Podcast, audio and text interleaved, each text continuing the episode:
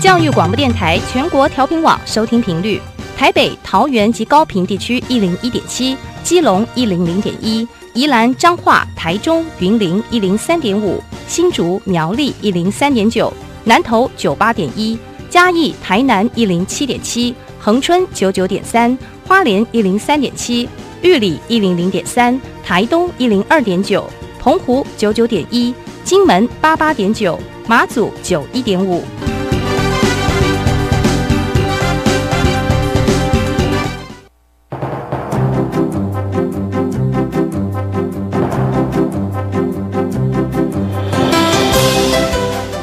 的教育要怎么做，才能使孩子面对未来的社会呢？当我们期待孩子改变的同时，也期待教师的教学方法跟着改变，家长的观念也一起改变，一起携手，协力同行。于林校长带您探索自发互动共好的十二年国教新课程，听见台湾教育的改变。欢迎收听《国教协作向前行》。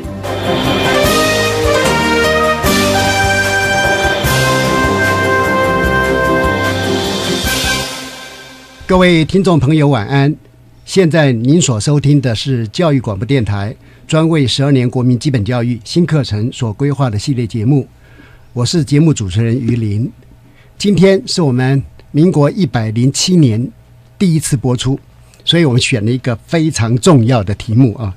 那今天我们所探讨的主题题目很长啊，各位听一下：素养导向教学与评量的界定、转化。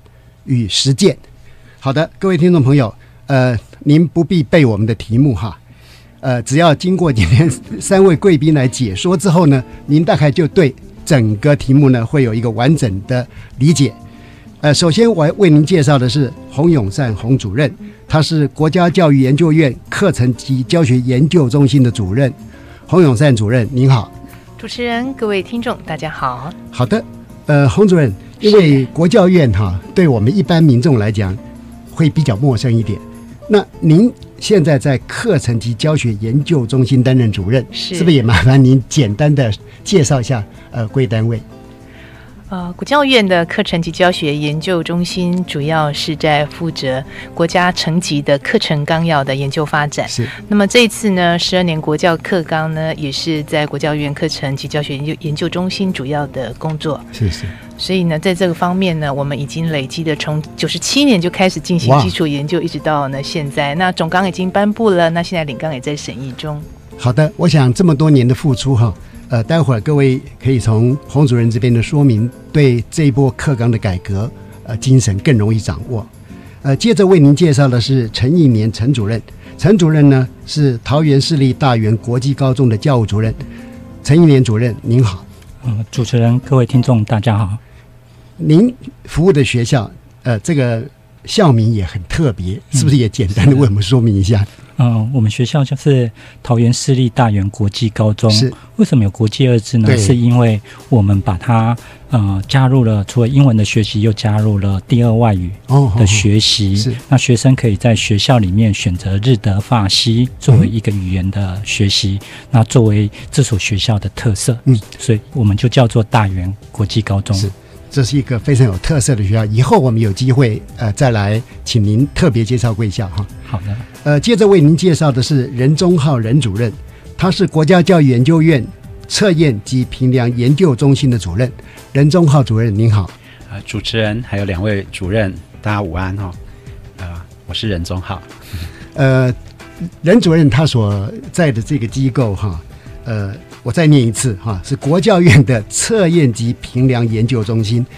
通常哈，他们是比较在幕后。不过今天我们要把这样的一个呃单位呢，要让它呃被我们的社会大众更加了解哈。好的，现在我们就来探讨今天的议题哈。我想首先想请教三位的就是，在这一波的课纲改革当中啊，我们国家一定就会期待出培养一些新的国民。那这时候，我们的学生图像哈，是不是能够给我们一个描绘跟想象？呃，这个问题是是洪主任来为我们解说。是。这是一个全民学习时代的来临。是是，我们希望其实呢，一辈子就终身学习，是这样子的一个呢需求之下，我们可以看到呢，在呃我们历年来的研究，其实也发现，其实学生本身其实学习动机就很高。对。但是如何透过学校的教育，能够呢维持这样子的动力跟热情，然后并且呢能够让他。不是只有呢适应现在哦的环境哦，对，更重要，我们知道未来的世界其实因为很多的科技技术的一个改变，很多的新的工作其实都有可能发生，是现在想象不到的，是未来都有可能发生，现在看不见的问题，未来都会出现，嗯，所以很重要的呢，已经不是只是在知识的掌握，对对，很重要的就是我们怎么样子呢，能够有。带着走的能力，而且要能够呢展现出来终身学习的核心素养。是是。那这一波呢，在谈呢学生的图像，其实呢要回应到呢，就是怎么样子能够让学生能够成为一个自主的行动者。嗯嗯。什么是自主行动者呢？很重要的就是我。拥有这个知识，可是我要知道我怎么样子遇到问题的时候，我能够选择适当的知识，展现出解决问题的能力，或者是创新的一个能力。而且那样子的一个呢机会，它是呢来自于他自己能够自发，是自己管理、自己监控、自己完成。但是我们知道，这样子的自主的一个呢行动，要呢搭配到第二个呢，就是要沟通互动。我们知道这是一个呢团队合作的时代，的确。的确嘛，哈，那尤其是那个学习，为什么学校的教育始终是不可或缺？否则大家在网络上学习就好啦。因为学校的教教育，它能够提供的呢，就是人跟人之间的团队的合作互动。是是，这个能力其实呢是非常非常的重要。所以呢，这一次呢，我们在谈的学生的学习图像呢，除了自主行动，还有一个是沟通互动的一个呢核心素养。那么沟通互动呢，它就要掌握很多的呢，呃。工具啦，像你要会用文字、用语言、用数字、用艺术符号、用科学符号等等，来跟他人一起呢来合作。我觉得这个东西是蛮重要。那最后呢，在谈的是社会呢参与。那参与，所以我们知道这是一个全球全球化的时代来临。我们面对了台湾的一个呢多元文化的一个情境，其实我们会看到很多的一个呢机会。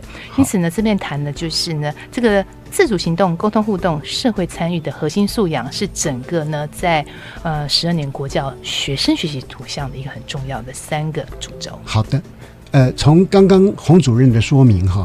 好像都已经点出我们现在啊目前所采用的教育，那么有一些成果啊，但是也有一些好像做的还不够到位的，似乎哈刚刚都已经点到了这些部分啊。那这样的话，当然我们就会问呢，现在目标非常的好，也非常的美好啊，那我们对未来的孩子啊，他的形象哈充满了憧憬哈。是。那但是。呃，新课纲它是不是会有一个空间，或者来指引我们的老师啊，培养出刚刚您所提到的三面九这样的一个核心素养的学生，是不是也麻烦主任再进一步说明？是，那我想今天啊，其实也有呢陈主任呢，他也会呢从学校端的实务来谈。我觉得在整个谈核心素养，我刚才有谈到的呢，就是要能够适应现在面对未来的呃所要具备的很重要知识能力跟态度。对。这样子的核心素养，自主行动，你要能沟通互动，要能够呢社会呢参与，它的。整个的课程就要给出一个空间，嗯，教学方法也要改变。那怎么样子的改变呢？其实它有几个呢方向哦。那第一个呢，就是其实学校在规划课程，老师在设计呢教学的时候，他能够让学生有机会，嗯，给他一个问题，给他一个任务，让他有机会，他能够去尝试整合他所学习到的知识跟能力，而且呢，能够正向的，能够呢展现出来这样子的一个行为习惯，或者是呢他的一个情谊态度。那再过来呢，有一个很重要的，就是在这个学习的历程啊，当中，他能够呢更多的机会，他能够运用学习方法跟学习策略，那这是是要在教学当中要被培养的。所以哈，呃，很显然的就是我们现在培养的孩子是。就不再是说他学了一些零碎的知识，对，他能把这些知识真的内化，是。而且活用在他未来的生活啦。呃，人生啦，成长啦，所碰到的问题，他能够自己主动去设计、想办法来解决这些问题，是是这样吗这太重要了。学生也会因为这样子，所以觉得啊，学习实在是太有意思，啊每天都好渴望去上学。是是是，呃，这是我们所期待的，就是每个孩子哈，到了早上都好想去上学。好，那我们呃希望把它呃做到这一点哈，呃，因为我知道陈一年陈主任哈，他非常优秀，他是非常杰出的老师。那么因为他的教学的杰出呢，我们国教院呢特别商请他哈到国教院做的一些协助。那这个时候您也有机会看到一个比较全面的现象嘛？那现在又是教务主任。是所以我想说，在您几个身份哈同时兼具的状况之下，呃，是不是请您谈一下您的感受是啊？或者呢，谈完感受之后呢，就为我们举一个实际的例子来说明。好。嗯，其实我会经历这些，其实都有一个共同的目标，其实就是我看到了这次课纲带来了现场教学改变的机会。是，因为我们是在学生看过去，在学生里面，大部分为了升学嗯，而必须填设很多大量的知识。嗯。但是这个其实有时候压抑了学生学习的兴趣，嗯。所以在这波课纲里面，我们改革看到了学校在学分数的改变，就像调整了一个多元选修，嗯有多了弹性学习时间，跟校定必修，嗯。这些课程的时间腾出来之后，它会让学生有在不同的学习的课程类型里面去做更多的调调整呢。像多元选修嗯里面，学生就可以依他的兴趣，是，但是目前更多其实在课室上所处理的，可能是关注到学生该培养什么样的能力。嗯所以多元选修，我们其实在学校里面处做的过程中，老师在课程设计其实关注到两层，嗯。一层是学生的这门课要培养什么样的能力，对，第二层是他可以依兴趣来做选课。嗯嗯。那这些课程完了之后，我们在弹性学习时间里面，会把他对这些能力的校定的素养指标嗯。会相扣合，也就是说，学生在课堂上所学到的，他可能可以在弹性学习时间的活动嗯嗯去展现他的舞台，让他表现出来，这样变成在课程所学。过去可能在课程所学只是知识的层面，嗯，但是他因为学习到能力，然后在弹性时间有一个共同展演的舞台，他就变成是一个学习，还有一个可以表现。嗯，那我觉得在高中年轻的学生里面，他是是是喜欢的，因为他可以有表现的舞台。对，呃，所以这样听起来哈，因为陈主任他有多个角色的转换嘛，您在这一波的课纲的当中，会看到很多你过去想要实现的理想啊。是的。那现在我们有提供这个空间给您，有有有好，那那那这样非常，而且我听起来，呃，陈主任的呃这种实际的教学经验跟校务经营哈，是我我隐隐约约听得出，就是您可以在教导学生知识，因为知识很重要嘛，但是在教导学生知识的同时，又能够培养他的一些核心素养。是的，是的。那如果是这样的话哈，呃，是不是呃主任为能为我们举一个实际的例子？而且呢，最好这个例子啊是有操作过的。嗯好嗯好，那麻烦呃陈主任，好，就像我们我自己本身实授科目是化学，嗯那我们其实会利用呃气候变迁的温室气体来作为的相关文本，嗯。让学生来做呃讨论。嗯嗯。也就是他先看过之后，去利用阅读，然后阅读去截取里面的文字，嗯然后利用这些文字来到讨论。那这次在这波课程里面，我们又发现了一个更好的方法，就是除了过去的讲述法之外，嗯我们会再加入一些呃，比如说焦点讨论，是让学生透过部分的思考工具或建构工具来做有层次的讨论。嗯哼那这样就变成我们在教学过程中也引导了学生在思考上的一些脉络。嗯嗯，那这个我觉得对他们是非常有帮助的。是是，那像温室气体之后，我们透过这些文本这样的讨论过程，最后再把知识他们所带到的疑问，我们再把它给知识的再填回去之后，他们就更能清楚的理解这些东西的使用价值，不在过去只是呃接受了单一的知识，却不知道它为什么会这样，而且在这过程中，通过议题的讨论，他们也会得到人文关怀的这一块。是是，对，这是我们很期待的，因为呃，希望一个学生不只是有能力，我们还希望他会有一颗温暖关怀社会的心，这是我们在教学上所希望期待的。是，呃，您刚刚这样一介绍，我赫然发现哈，川普总统应该到贵校来修这一门课哈，啊，因为一方面呢，呃，基于他对化学知识的理解，他可能会对温室气体或温室效应这些东西呢，呃，能够呃更更理解。那另外一方面，更重要就是您有提到说，不管是做任何课程设计，有很多他会再回到我们生活中、生命中所面对的一些议题，然后对人、对自然会有更大的人文关怀。是啊，那我想哈，呃，应该是这种课程设计的呃案例还蛮多的哈。呃，不知道另外两位来宾有没有要补充的？好，呃呃，任主任。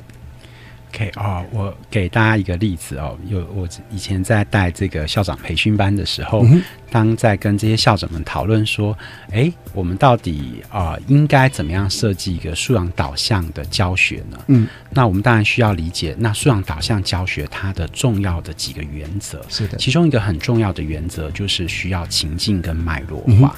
那为什么需要情境跟脉络化？通常是因为希望透过让学生感受跟自身的连接非常的强烈，去引起他的学习动机。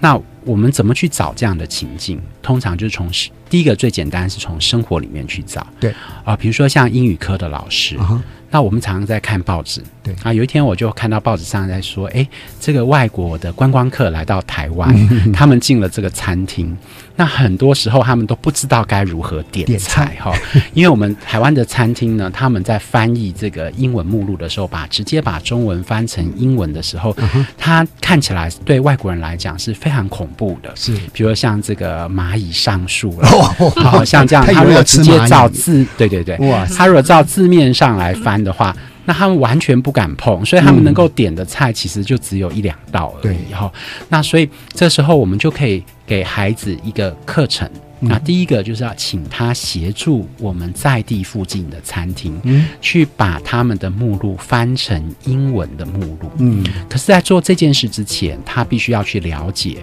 这些西方、欧美、西方的文化，嗯。所以可以收集一些他们的一些目录，去看一下他们目录上的一个特色。那通常来讲，这个目录呢会有呃几个特色，第一个就是这些菜名它会包含几个元素，第一个可能会烹调的方法，对。它是。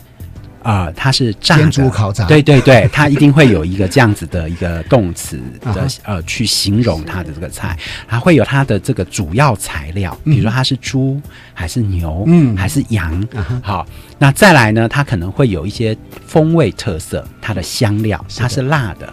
还是香草的。嗯，好，这个大概会是他们从菜名上就可以认得的。接下来它会有简短的说明，所以去说明它主要的食材，因为他们很尊重人性，他们知道说很多人他可能会有一些食物上的禁忌，包括身体会过敏等等的，所以学生透过这样子的文化理解，再去再去完成他们的作业。那透过这样的作业，第一个他可以感觉到说，诶，我学到的这些英文的知识其实是有用的。那第二个呢，他们可以从中间去了解这个西方的文化，那就可以满足我们这个这一波新课刚刚讲的，比如说多元文化的理解这样子的一个核心素养。谢谢任忠浩主任又举了一个哈很贴近我们生活，而且很让大家都很容易理解的一个一个课程设计概念。那不知道洪永善主任是不是也能为我们推荐一个？刚才谈到就是情境是蛮重要的哦。那因为情境会让学生会觉得说，哎，这个跟我有关系。对对，那这个建立一个关系啊，哈，事实上我们在很多的案例当中，我来分享呢一个是在艺术领域的一个案例啊，哦艺术领域那，也是在呢高中的阶段哦。那在有一所高中，其实老师呢他在引导学生说，我们学了那么多哈、美感设计的原理原则，可是呢我们怎么样子啊哈能够啊哈在应用是运用。所以呢，这部分呢，老师呢就开始透过课程设计呢，那布置了一个呢呃学习的情境呢，然后提供了一个呢学学习的一个呢任务啊。其实也很重要的就是，呃，我们居住的一个呢家乡，其实有许多的消失中的传统产业。那，这些的产业为什么会消失？嗯哼，那是因为呢，我们整个经济发展的过程当中，他们不再被需要了吗？还是有别的原因？还是有别的原因？那他们有可能在在复苏吗？嗯好，这就是一个很重要的探究的问题。嗯那接下来我们怎么样子能够运用我们在呢美术课所学的这些知识，嗯然后还有这些能力？可以呢，来探究，来帮忙我们的家乡开始呢去整理一些资料，是同时呢，也让呢很多呢在地的传统的呢意识他的工作能够被更多人了解。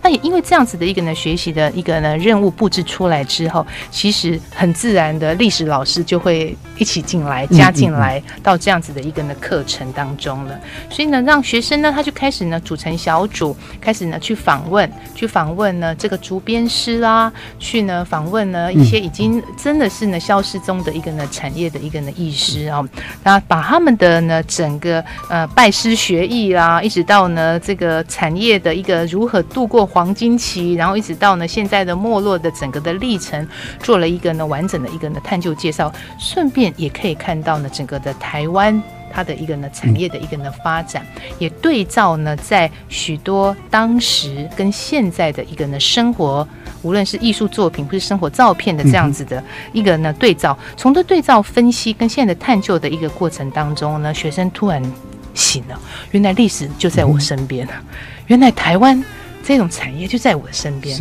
那到最后，其实他们呢就开始编那个家乡的生活志，像报纸一样，然后开始呢让更多人来了解、来认识呢他们的家乡跟那传统的产业。我想说，这样子的话，也是在谈呢整个的素养，他在呢做教学设计的几个很重要的一个呢原则方向。就是包含到呢，他必须要能够呢整合到呢知识能力跟呢态度，那有有这样子的应用的机会，但是更重要有情境有脉络化的学习，还有呢在这个历程当中，他能够呢来掌握出学习的方法跟策略，最后呢他还能够实践呢力呃力行在呢生活当中。好的，那从刚刚这个艺术领域的例子，事实上已经是跨领域了，是可以跟其他学科结合，同时会呃看到说，哪怕是艺术领域，它也会发挥那个探究的功能、实作的功能哈。看起来，呃，在这一波改革，我们理解到说要做素养导向的教学是有一定的难度，但是如果我们大家愿意一起呢来做探讨思考，说不定哈、我们会找到非常鲜活的，让整个学校生活呈现更多彩多姿，让每一个孩子啊对学习的动力啊，那么能够比过去啊要来得更高昂啊，所以这也是可能我们在这一波改革里面呢，呃呃，可以来一起思考的。那因为陈主任是在第一线哈，是不是陈主任？呃，就这个部分哈，呃，还有没有什么您的想法？呃，可以进一步来跟我们大家分享。嗯嗯，在现场上，其实老师现在充满了活力，在高中的阶段，因为我们过去在知识填设的这个过程中的教学，一直觉得它其实对孩子实际上是有遗憾存在的。嗯那在这波课纲改革的过程中，我们看到了机会，嗯所以老师其实一直在做调整，所以让更多的教学关注在学生能力上的养成，是在高中现场在做改变的。嗯这其实是很期待的一件事情。嗯嗯。是，呃，从主任刚刚的说明哈，我非常强烈感受到说，他在过去的教学生涯当中就充满了理想哈，但是当时因为受到的限制比较多，那现在呢，我从您的话语里边，从您的神情里边，我会看到您代表的刚好是我们这一波改革里面很多很很有动力的、很有想法的老师哈，他们呃共通的一种心境哈。呃，各位听众，我也愿意再补充，最近在我们跟国外的一些学者对话的过程当中，很多国外的学者都对我们这一波改革里面，高中这个阶段老师能够产生这样的一个积极性的一种改变哈，都觉得非常惊讶。为什么？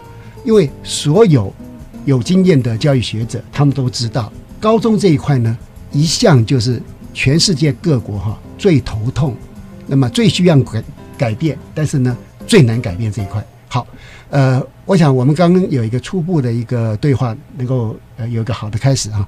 现在我们先听一段音乐，休息一下，我们在呃下一段再来请教三位贵宾。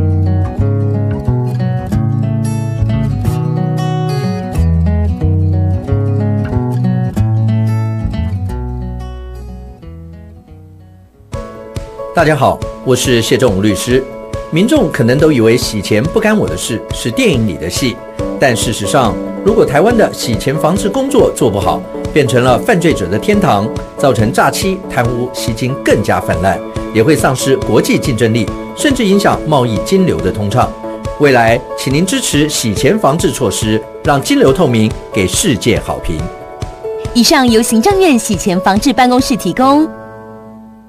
十二年国教新课纲将在一百零八学年度开始实施，你知道有哪些改变吗？有哪些应应的配套措施？有哪些学校的试行经验呢？为了满足大众对新课纲知的需要，教育部课程协作中心每个月十号发行电子报，传递新课纲相关资讯。掌握新课纲最新讯息，快上网搜寻教育部课程协作电子报。以上广告由教育部提供。贫穷让孩子吃不饱穿不暖，贫穷让孩子学业家境两头忙。别让放弃成为弱势孩子唯一选择。我是吴克群，请掏掏口袋零钱，帮帮孩子童年，支持家福无穷世代计划，翻转孩子未来。家福募款专线零四二二零六一二三四零四二二零六一二三四。台湾弦乐团，我们都在教育广播电台。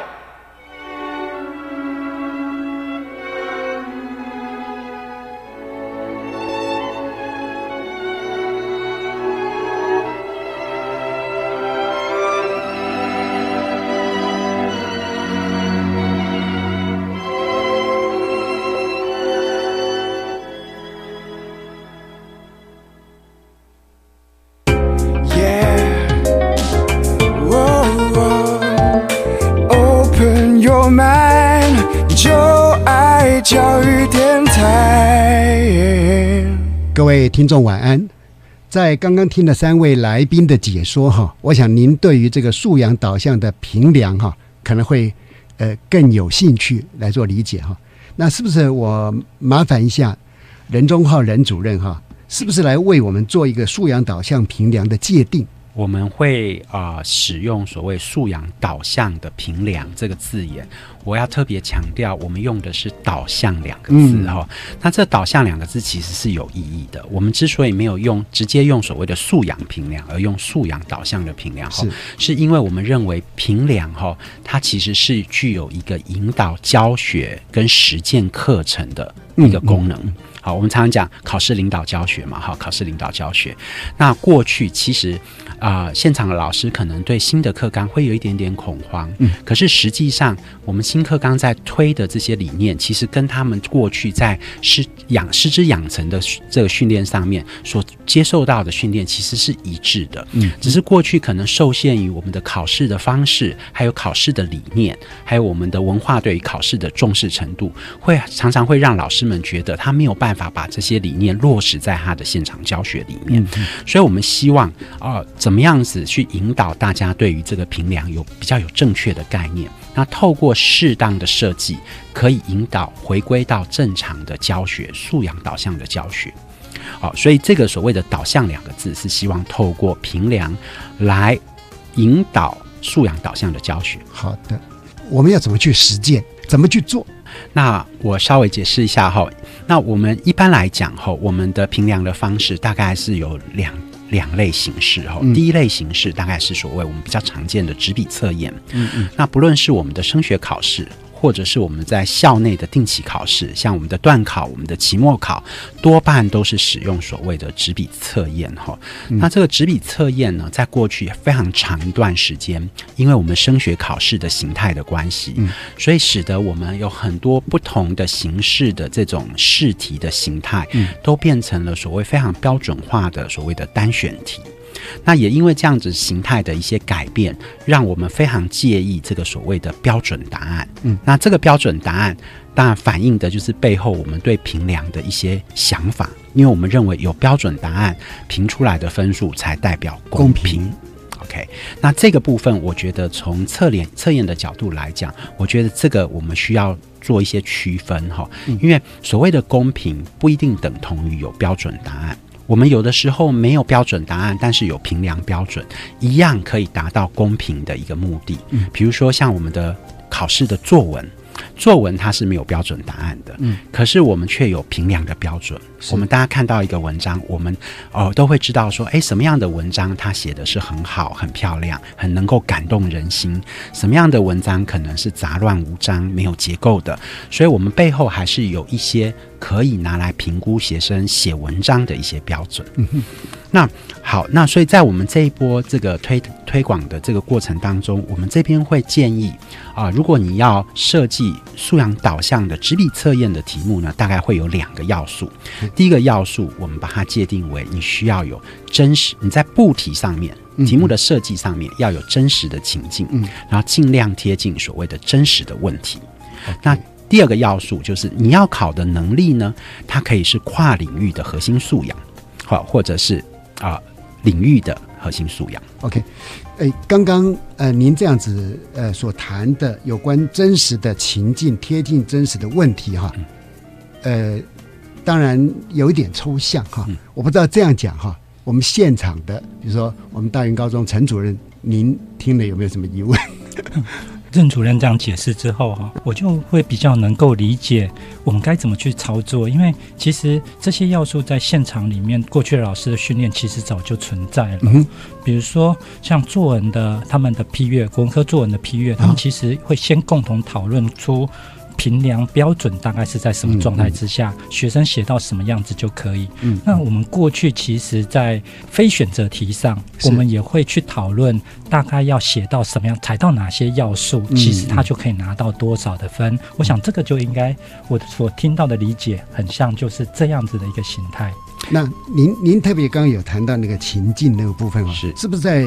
呃，接下来的说明里面也能够呃再进一步的来厘清。是好，因为啊，当我们提出这两个要素，我们也收呃收到很多老师来询问哈，他就说第一个疑问通常会是说，哎，真实的情境，可是每个人的真实的情境都不一样。是我经历过的情境跟你经历过的情境可能是不同的啊。那我们这边的真实的情境大概界定界定有三大类。第一大类我们讲的是生活情境，就是大家在日常生活上。可能常见的一些情境，那第二大类呢，我们把它界定为学习脉络的情境。嗯嗯。那第三类大类呢，我们把它叫做学术探究的情境。嗯嗯。那我各给一个例子好了，帮助大家理解。这样要不然的话，我们听起来不飒飒。OK，好，第一个我们讲说，哎，生活的情境。那我们知道，其实这个生活的情境，其实最早大家比较常见，大概是来自于这个国际调查一个披萨的一个调查哈。所以，那这几年来，在教育界并不陌生，对这个这个生活的情境的试题并不陌生。不过呢，我们就会发现说，有很多试题它是为了情境而情境啊。我给一个例子，比如说披萨两千零六年，他在抠这个试题的时候，就有一个数学题目，这个题目。是这样的哈，所以家里有一个书架非常高，那我拿不到最上层的书，所以我就搬了一个梯子，把它靠在墙上。那梯子的长度是五公尺，那我梯梯子呢靠在墙上的那个点，距离墙角的高度是四公尺。嗯，那请问梯角距离墙角的距离是多多长？哦，那当然大家当然知道，这很简单的数学题，它是毕氏定理，直角三角形。好，那五。然后斜边是五一股是四三啊，没错。然后，可是学生如果做这样子的问题，他可能就会产生一个疑问。他说：“你既然都有尺可以量，梯子的长度是五公尺，可以量梯子的高度是四公尺，那我量一量就好了。我为什么要用毕氏定理？”那我为什么要需要学毕氏定理呢？所以这样子的题目就是所谓的假的情境，虚拟的情境。对，就是在真实世界当中，我们不会去问这样子的一个问题。好，那所以呢，我们我我我用另外一个例子，如果你换成另外一个题目，可能就合理多了。如果我们说啊，台北市有新购了一批。呃消防车，它的云梯的呃梯子的长度是两百啊是三十公尺。那我们一般知道，我们在救火的时候，它有一个准则，就是消防车距离大楼的距离大概是呃要预估至少是十五公尺。那我们要请问呢？那我要用这样子的云梯车去救火的时候，那我最多能够救到高度是几层楼的这个高度？那如果每一层楼是四点五公尺的高度，那让孩子去估算一下。那这样子的问题，相对于刚刚同样它都是考毕氏定理这样子的一个概念，了解。可是它就合理多了。对，OK。好，第二个，我给一个所谓的呃学习脉络的情境，比如说我们在学物理学的时候啊，我们常常就说，哎，牛顿第一运动定律叫做惯性定律啊，就物体不受力的时候啊，或合力为零的时候，静者恒静，动者恒横做等速度直线运动。那第二运动定律我们叫做呃呃物体的受力跟它的加速度成正比。那也就是我们常熟悉的 F 等于 ma。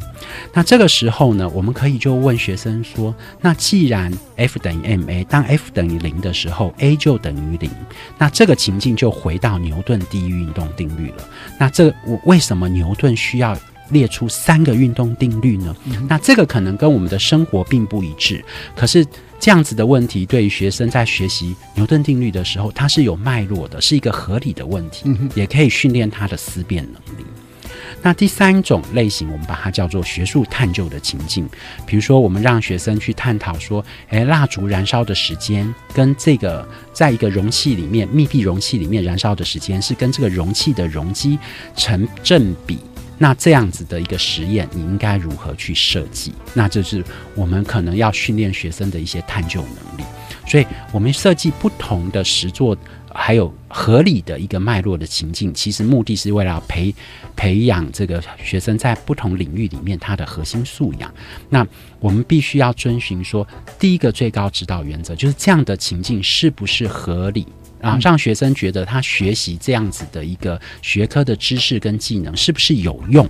啊，那如果有用，他就会提升他的一个学习动机。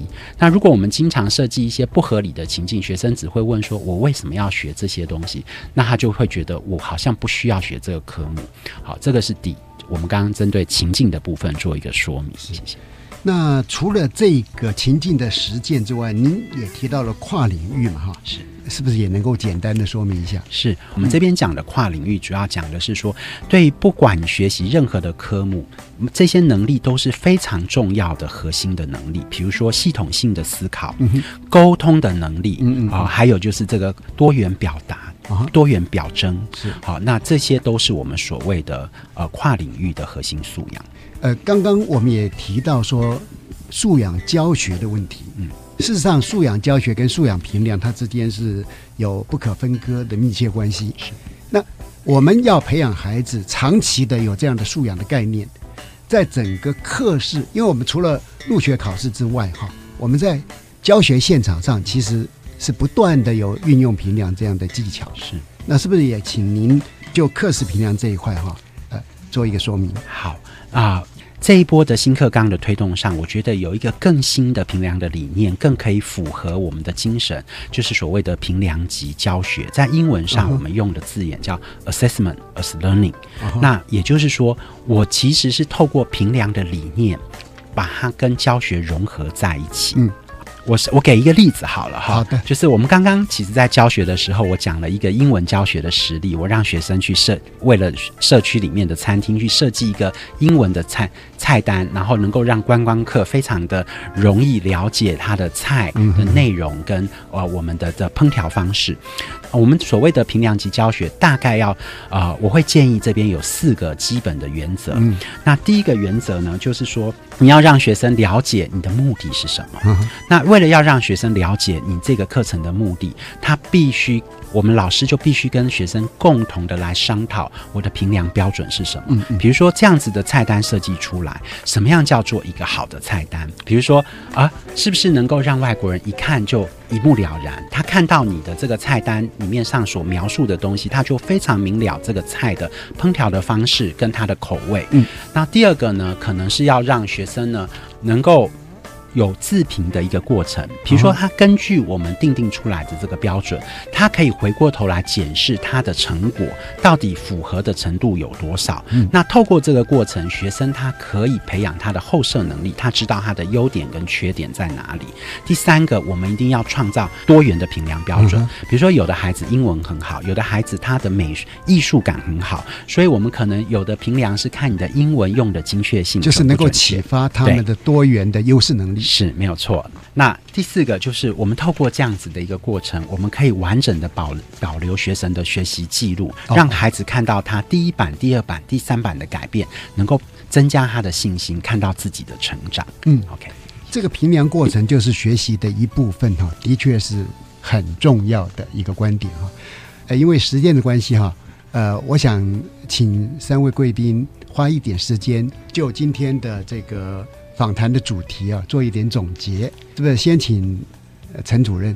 今天听到了两位来宾说，但我觉得以教师我自己听到这些之后，我会对素养原本是一件可能是担心，是是，但是却很清楚的呈现我该在教学上呈现哪些指标，嗯，然后在评量上需要去关注哪些面向。嗯，那这些事情对。一个老师的专业来讲，我其实不认为是件困难的事。嗯，所以我们常常只是会受到原来过去没有的一个名词素养，然后我把它放在心里面变成一个负担。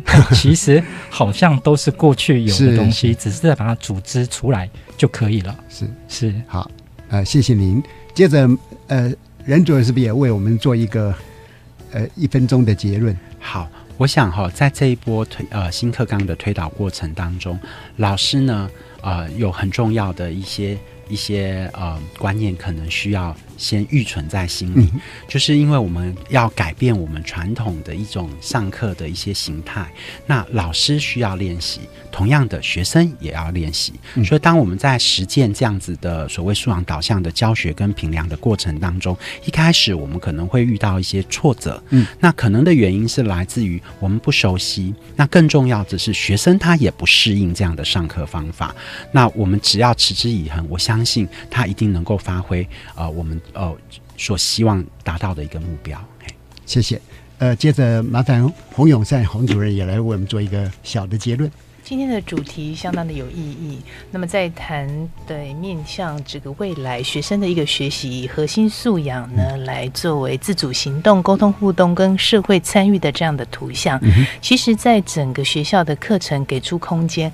刚刚陈主任呢特别谈到校定课程怎么样子呢，能够进行规划，让呢素养它能够在里面呢慢慢的培养。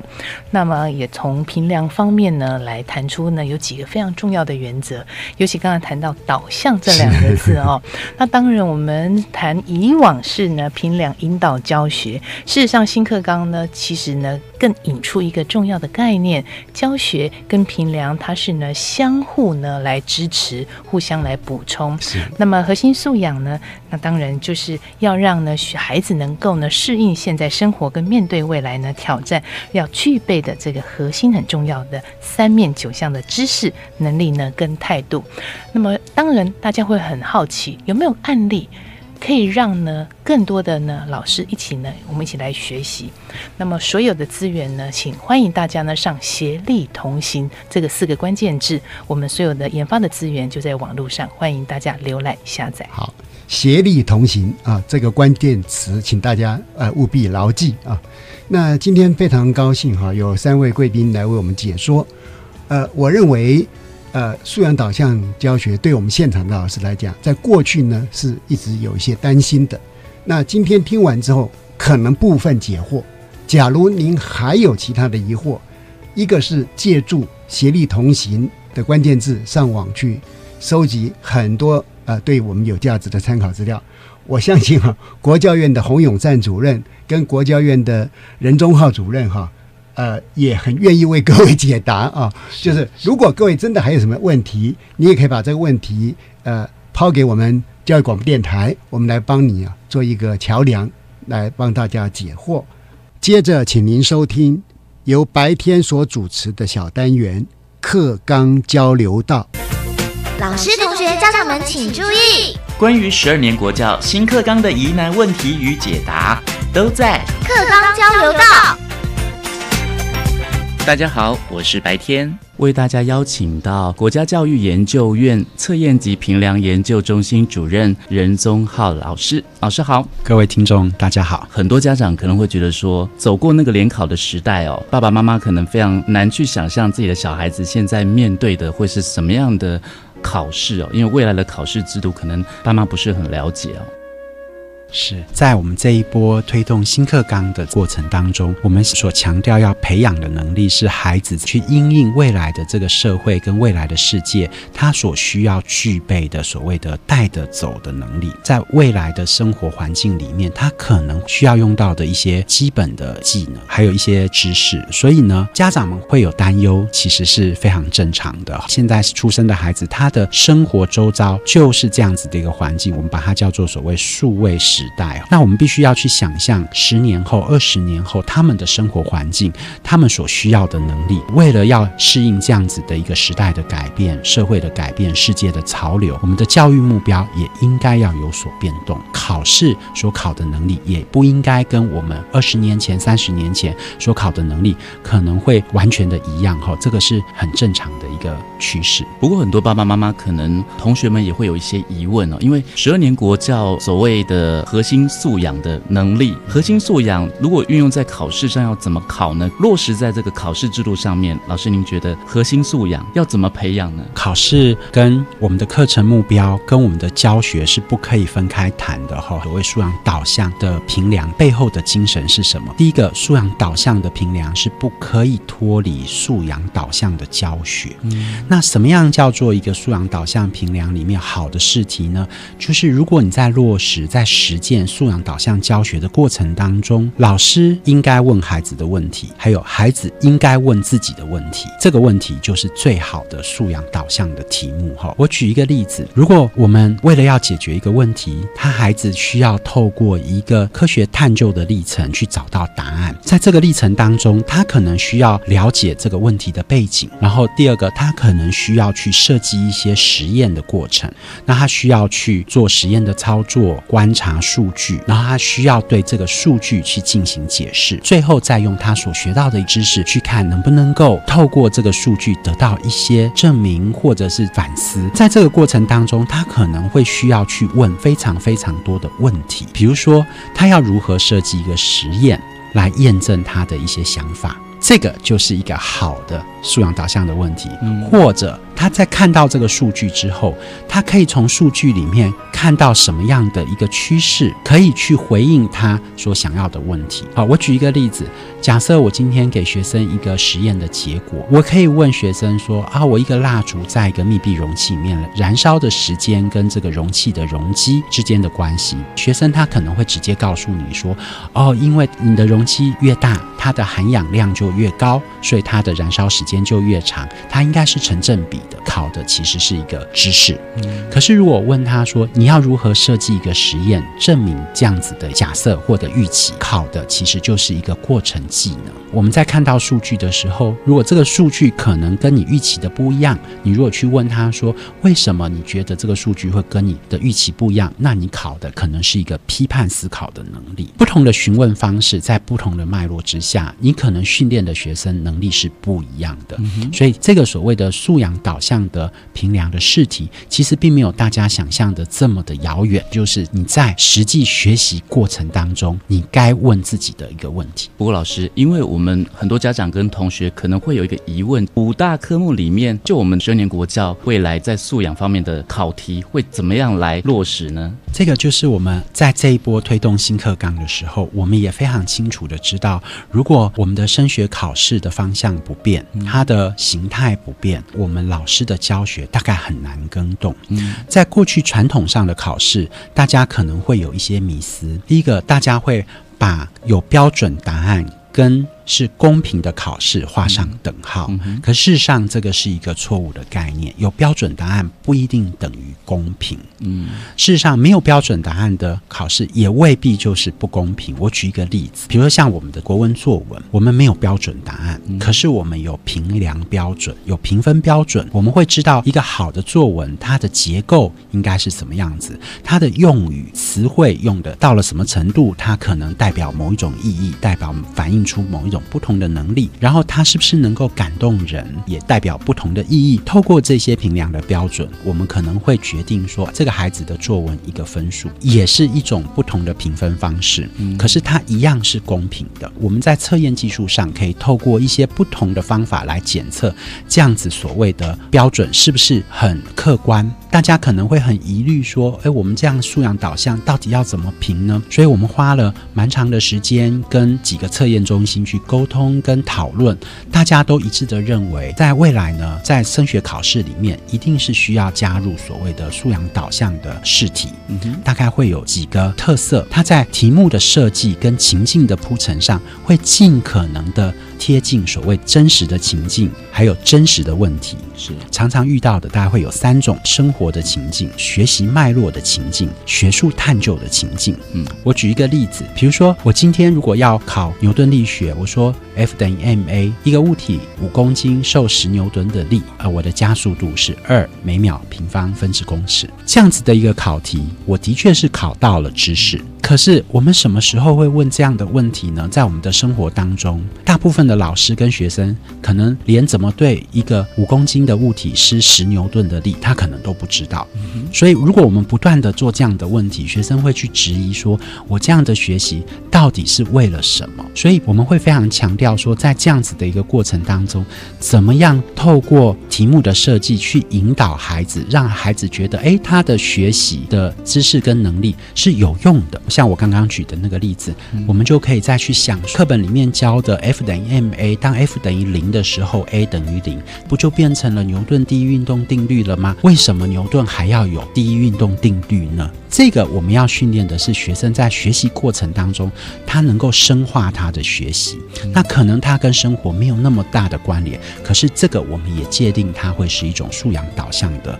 试题，我可以去问学生的，就是说，哎，你如何去设计一个实验，证明你的想法？你需要什么样的资料来佐证你的想法？或者是给你一些前提，你怎么样得到结论？都是我们在学术探究过程当中常常会遇到的一些问题情景。一个好的素养的试题，它可能必须要具备的是，哎，你可能要考的不只是记忆，透过机械式的背诵或者是练习就能够回答的问题。它可能考的是跨领域的所谓的核心素养，不管你学习哪一个领域，我们觉得都非常的重要的能力。譬如说，像系统性的思考、批判性的思考，或者是沟通的能力、多元表征的能力，甚至于像在数位时代非常重要的数位媒体的试读的能力，这些就是不管我在学习任何一个科目、任何一个领域，我可能都需要具备的一些非常重要的基本的能力。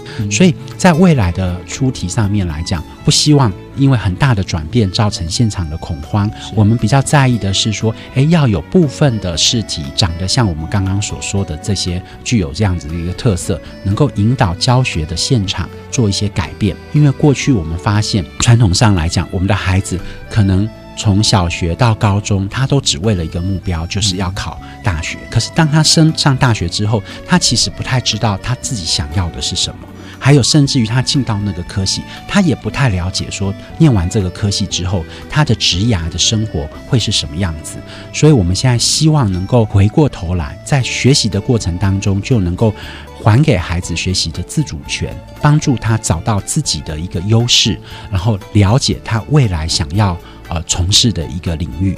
我们希望透过这一波的新课纲的改革，可以做到达到这样子的一个目标。当然，我们今天的主轴是放在十二年国教强调核心素养，未来小孩考试会更难吗？我们就给主任一个是非题：未来考试会不会变得更难呢？我不会用“难”这个字，我会说，我们现在强调的素养导向的评量，它考的其实应该是不同的能力。嗯，比如说我以前问的可能是 “what” 的问题是是什么，那我现在可能要问的是。为什么跟怎么做的问题，可能是 why 跟 how 的问题，所以你其实要考的学生的能力是不一样的能力，所以它无关，它会比较难，或者是比较简单。嗯哼，我们国家教育研究院测验及评量研究中心的任宗浩主任也为大家厘清这个观念哦，谢谢，谢谢主任，我是白天课纲交流到，下次再见喽。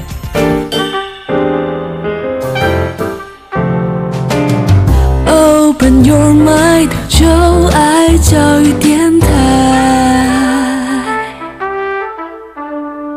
好的，呃，各位听众，呃，国教协作向前行这个节目哈，从今年一月份开始，就变成每个星期三晚上六点零五分都会播出啊。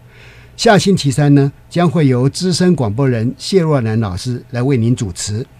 我们会为您访问的是宜兰县教育处简菲利简处长。欢迎您收听。下星期三晚上六点零五分再见。自发学习，师生互动，创造共好校园。